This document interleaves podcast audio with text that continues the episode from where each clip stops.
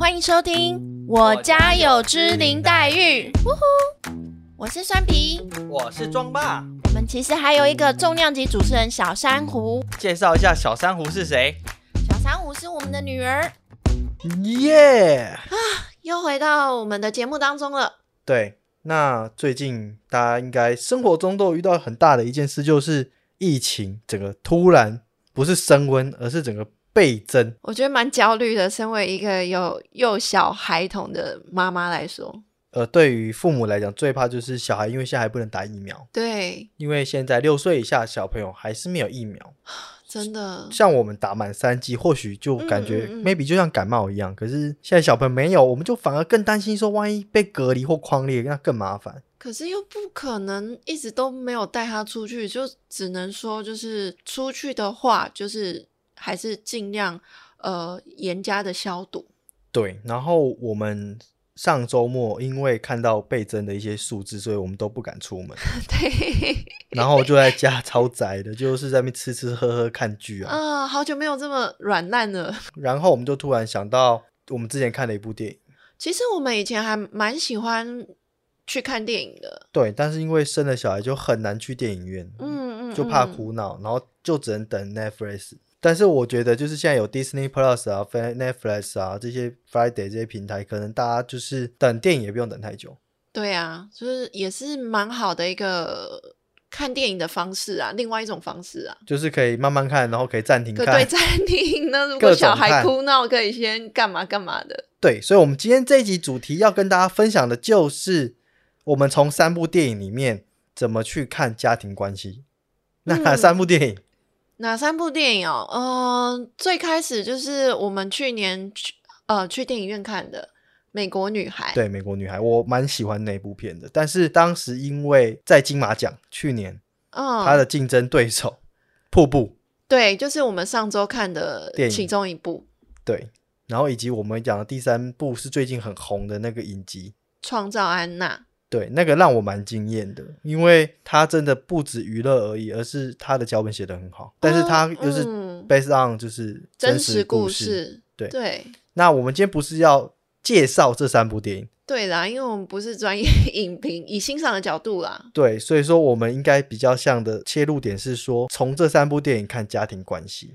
因为我们自己也是处在一个家庭关系当中嘛，所以可能很多时候我们自己就是投射自己的一些想法在这这几部电影里面。对，但我想要先问酸比，就是说，嗯像我们跟黛玉的对，你跟她是母女的关系，嗯，然后你看了《瀑布》，贾静雯饰演的分离焦虑症的妈妈，失觉失调，啊、你是你黛玉才是分离焦虑症。OK，失学治疗症的妈妈嗯跟王静这个女儿，对以及那个美国女孩里面林嘉欣饰演的妈妈是乳癌患者，对跟她的女儿，那那个女儿的演技，大女儿演技真的是超好，哦，真的方怡。特别要提到，她演的好自然。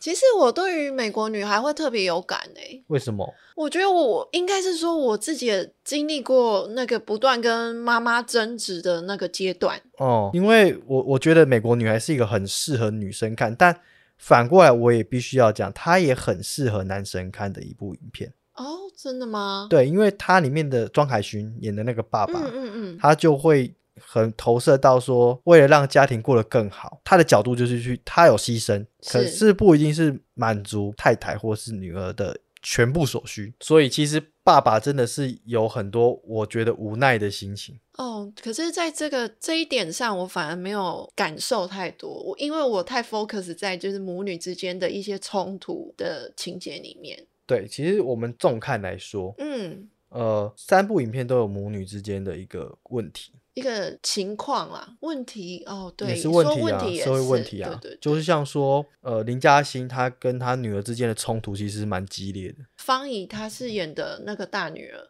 方怡跟妈妈之间的冲突，我觉得像是就是因为她从洛杉矶搬回来台湾，那她可能在环境上她的适应，呃，不是那么好，因为她可能成绩不好，对成绩不好，因为他好像中文已经退化很多了，对，对，然后就是因为这样的关系，他在学校没有什么朋友，然后也检讨到了一点教育制度的问题。对，那个真的我超有感，因为我以前就有经历过这个阶段，大家都有。就是你成绩不好，然后呃，你有你记得吗？他的好朋友的妈妈就是希望他的女儿不要再跟他接近了。对，哎、我以前也有这样过，所以我真的觉得那种感受很难过。哎，嗯，你好吧，这个我没办法去说太多。对，然后可是他的妈妈，其实，在这一点上，我觉得，呃，他在家长会当中讲的那句话，就是我让我当场就是开始哭。会哭的点是因为，其实青少年那个时期，嗯，会很容易会觉得，呃，你成绩不好，然后你没有朋友，然后你对这环境不熟悉，等等等等的原因，你会觉得好像被全世界遗弃的那种感觉，然后加上跟家人之间又冲突不断，所以我觉得妈妈当下的那个行为会让我觉得说，哦，还是有人爱我，有人站在我这边，妈妈是为我挺身而出的。嗯，那其实我觉得他们母女之间的冲突比较像是互相不理解，嗯，没错，但是我觉得反过来我们谈到瀑布好了。嗯他的母女关系比较，王静这个角色比较像是说，他试图要去理解妈妈在想什么，因为他妈妈在里面就像一个鬼一样，因为他妈妈就是一直不知道自己在干嘛的状态，嗯嗯嗯，而且不得不说，贾静雯那个角色演的真的超好的，哦，真的。好恐怖、哦。很恐怖，真的。对。然后我觉得王静相对于就是方怡来说，我觉得成熟许多，有可能是她已经是高中的年龄了，对有一点不一样。对，有一点差别。然后加上王静比较土生土长，也有可能就是他在几年前就是爸妈离异之后，他必须提早去面对，就是可能需要承担这家庭的一些事情。然后加上他其实有发现到妈妈的不对劲，嗯，对，所以他面对就是妈妈突如其来的那个不对劲，其实他算是还蛮冷静的。他就是主动去跟医生去做一些求助啦。其实就看得出来说，他很想要去找方法解决，可是方怡比较没有找方法解决，比较像是说他的个性就是在那边，所以说他们的冲突就会很明显。可是王静他在瀑布剧中，他是一直在寻求跟贾静雯之间的一个互相理解的过程，尤其卫兵那场戏演得很好。哦，对，卫兵那一场戏真的是，就是徐伟宁他饰演的医生嘛，他说你就是让他按时吃药，然后再就是第二点就是理解他。那你觉得林嘉欣跟方怡，我们从瀑布反过来看嘛？那你觉得嗯在美国女孩的母女到底她们有没有互相理解？自己的看法，我是觉得有的。那你你的看法是从哪个地方观察出来的？你记得最后一幕吗？其实我最后一幕我印象很深诶、你跟大家分享一下。不知道大家大家都看过了，不一定所以我啊可以爆雷是不是？方怡她是希望妈妈就是在帮她掏掏耳朵，嗯，然后她就靠在她腿上，然后他妈妈就是这样子帮他掏耳的那个过程，就是从好像重温那小时候，因为我觉得他们的理解比较隐晦的，毕竟就是可能林嘉欣的饰演的妈妈，她是属于身体上的病痛。那王静面对的贾静雯的妈妈，她是属于比较精神，你可能必须要更直接的去理解，所以我觉得这两个程度的理解不太一样。嗯，那我自己的看法是觉得说，互相的理解是一定都有，那只是呃，饰演方怡的方玉婷，她自己在这个角色上，她比较揣摩，像是说，她理解没办法用嘴巴说出来，可是嗯王静是比较像是那种我们常感觉贴心的女儿的那一种，她是可以想尽办法。妈妈你在干嘛？妈妈你需要什么帮忙吗？她比较像是这一种女儿。尤其是就是呃，她在考上大学那一幕，就是跟妈妈一起吃个东西，对，然后他就说，哦，他想要他的大学离家很近，那他就可以去打工了。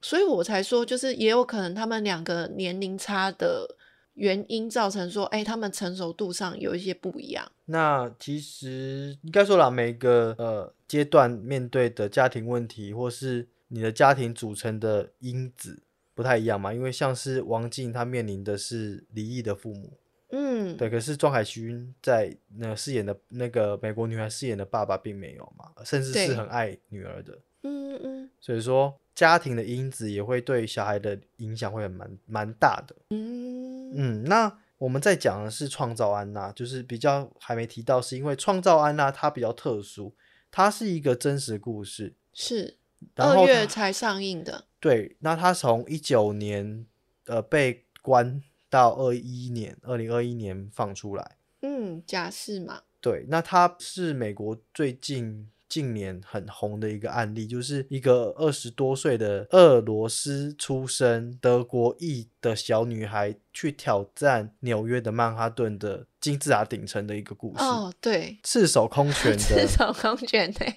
然后骗倒了一堆曼哈顿的上流人士，包含银行家、包含艺术界的、时尚界的、哦，对，基金会的各种一线的，在纽约这种很难想象，就是我们会觉得我们一辈子可能都触碰不到的那些人。对，就骗倒那些人。大家一直觉得哇，那安娜到底是谁？整部创造安娜的剧就是透过安娜的朋友，或者说她生活中有互动的人，去一个一个人的角度构建出来安娜是谁。就每一集有他的身边的人来去回溯他跟他之间关系的来龙去脉。对，不过前几集蛮闷的，因为它是影集，它不是像我们前面讲的有个电影嘛。到后面会越来越好看，因为它在铺陈之后，你会越来越知想要知道说，哇，那安娜到底是谁？因为每一个人对他的一些记忆点都不太一样，所以有一点像是每一集是一个拼图，然后你最后把这个拼图拼起来，说，哎，原来是这么回事。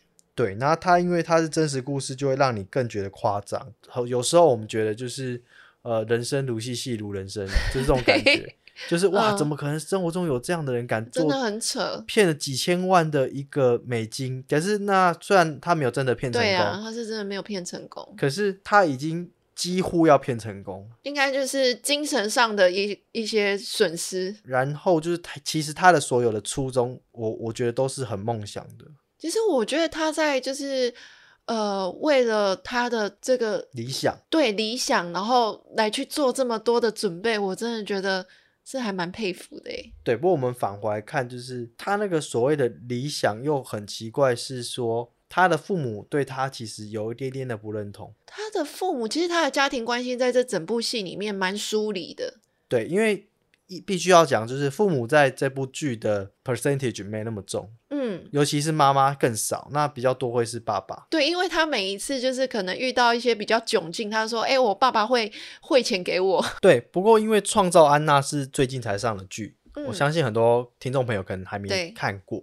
那我想要大概可以快速讲一下为什么安娜跟她爸爸的关系是什么。就是安娜其实，在剧中一直说我爸爸很有钱，对。然后他有给我一笔信托基金在欧洲，啊，但是美国不能用，所以他就一直怪说，哎，这美国怎么那么不方便，干嘛的，嗯。我都不能用我的钱。嗯。但是我二十五岁以后，我就会有一笔信托基金，嗯，对。对，那个基金就是很多很多钱，很多的美国人就相信他，对，然后就开始跟他就是攀亲带故，然后进入上流社会。嗯，对，然后他就借此只要一不如意或一怎么样，就说我爸爸会来处理，我爸爸会干嘛？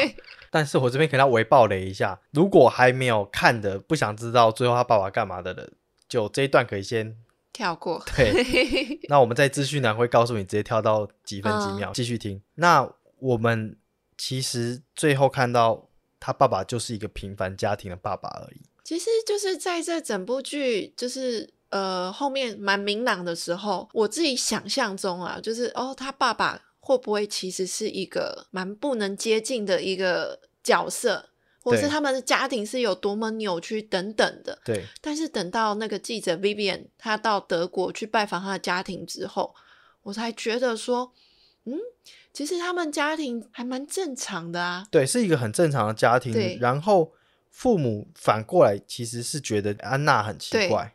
那我就从一点来去观察说，哎，他父母之间的特质是怎么样？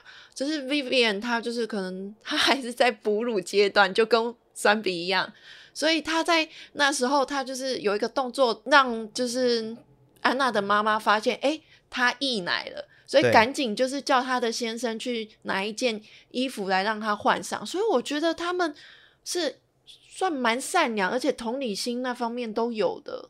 这边要跟大家就是分享一下，说 Vivian 是谁？他就是这部剧的作者，然后他也出了书。嗯，那所有整个这个事件爆发，就是因为 Vivian 他挖掘出了这个真相，或是他拼凑出了这个呃我们最后觉得是真相的样子，但其中也有那个安娜的朋友，因为最后他们告上法庭嘛，对，然后也出了另外一本书叫《我的朋友安安娜》，对，那本书也畅销美国，对呀、但是他其实嗯里面安娜跟他是决裂了。因为我觉得对于这种事情，就是每一个人都有自己的主观的一些想法。对，所以说这部剧就是一个梦想在美国打入上流社会，完成自己理想的一个有一点看起来神经病的女孩，神经质，用着爸爸的借口在行骗整个上流社会。但是对于“行骗”这两个字，就是这部剧的一个关键，他到底有没有行骗？嗯，对，那这个很发人省思。对。那回到刚刚我说到，就是他爸妈除了同理心，然后算是还蛮善良的特质之外，他其实某一部分也很想要帮助安娜。它里面嗯不是有一幕，就是他传了那资料给那个精神科的资嗯料，嗯，他是希望那 Vivian 帮忙他，对不对，对？其实安娜在里面最后拼凑出来是一个处心积虑的一个女孩。对，就是她的各种的做法、作为，甚至报警，都是有她的用意，就是她为了留在美国，她就是做了一些很 很很多的。手段。对，后来她事实上在现实社会中，她后来隔了一年还是被遣，好像一年吧，好像还是被遣返。嗯，他目前有没有被遣返？因为三月份的资料是说，就是还没有被证实啦。对但是我查一下他的 IG，他目前都还在经营当中。对，而且他那时候很红，是他出庭的每一套衣服都不是囚犯的衣服，都是一定要是时尚时装。呃，就有点像伸展台，对他把法院当成伸展台，真的还蛮特别的。对他就是一个很特别的一个人。那我会推荐大家看，因为大家会觉得这个很戏剧，但其实如同前面讲的，现实生活才是真正戏剧的样子。当然，他也是里面有部分夸大啦。对他有讲说，虚拟的部分就是虚构，对对对，这部剧非常推。但我们嗯今天不是要介绍那个剧了，还是在讲的是探讨家庭关系。因为当如果你的小孩子是个你不能理解的人的时候，跟前面两部不一样哦。在安娜里面并没有诠释家庭的冲突，她就是长那个样子。安娜就是从小就是这个样子，，对她父母也拿她没办法，完全到后嗯面就是直接疏离。所以我觉得她某一部分也是在因为想要证明些什么，填补她的这某一部分空虚，才让她变成这样吗？呃，我觉得其实说现实更生活更夸大。现实生活当中有很多的家庭可能也有这样的状况，不管是我们或是我们身旁的一些朋友们，有可能就是跟家庭的关系是相对比较疏离的。嗯，那但是那种疏离有可能就来自于一些事情、一些观点或是一些价值观的不同，然后导致就是双方之间到后面已经不想要再冲突。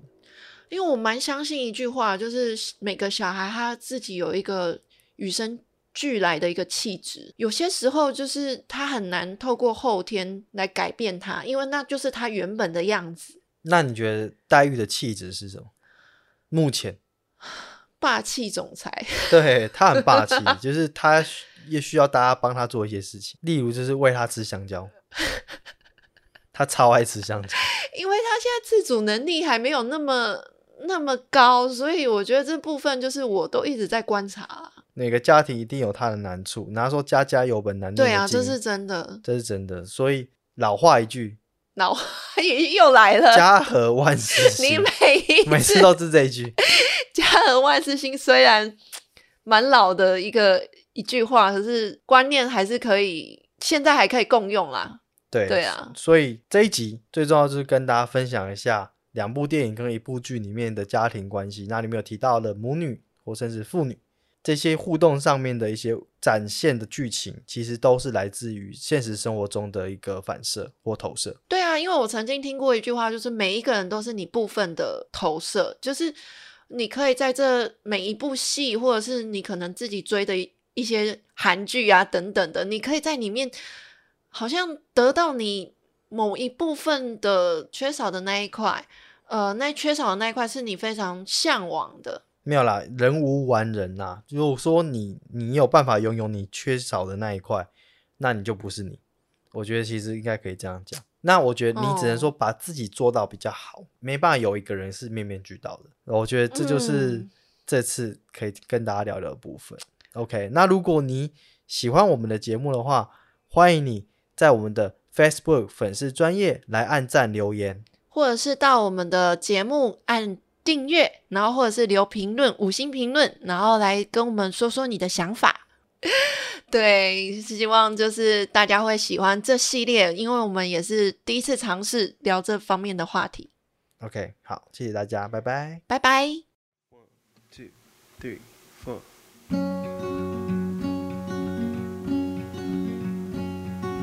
I am not a witness here to call things that you done or that thing that you did. And I'm not the shadow of anyone you've been. All I am is a friend, your friend to the end. All I am is a friend, your friend to the end.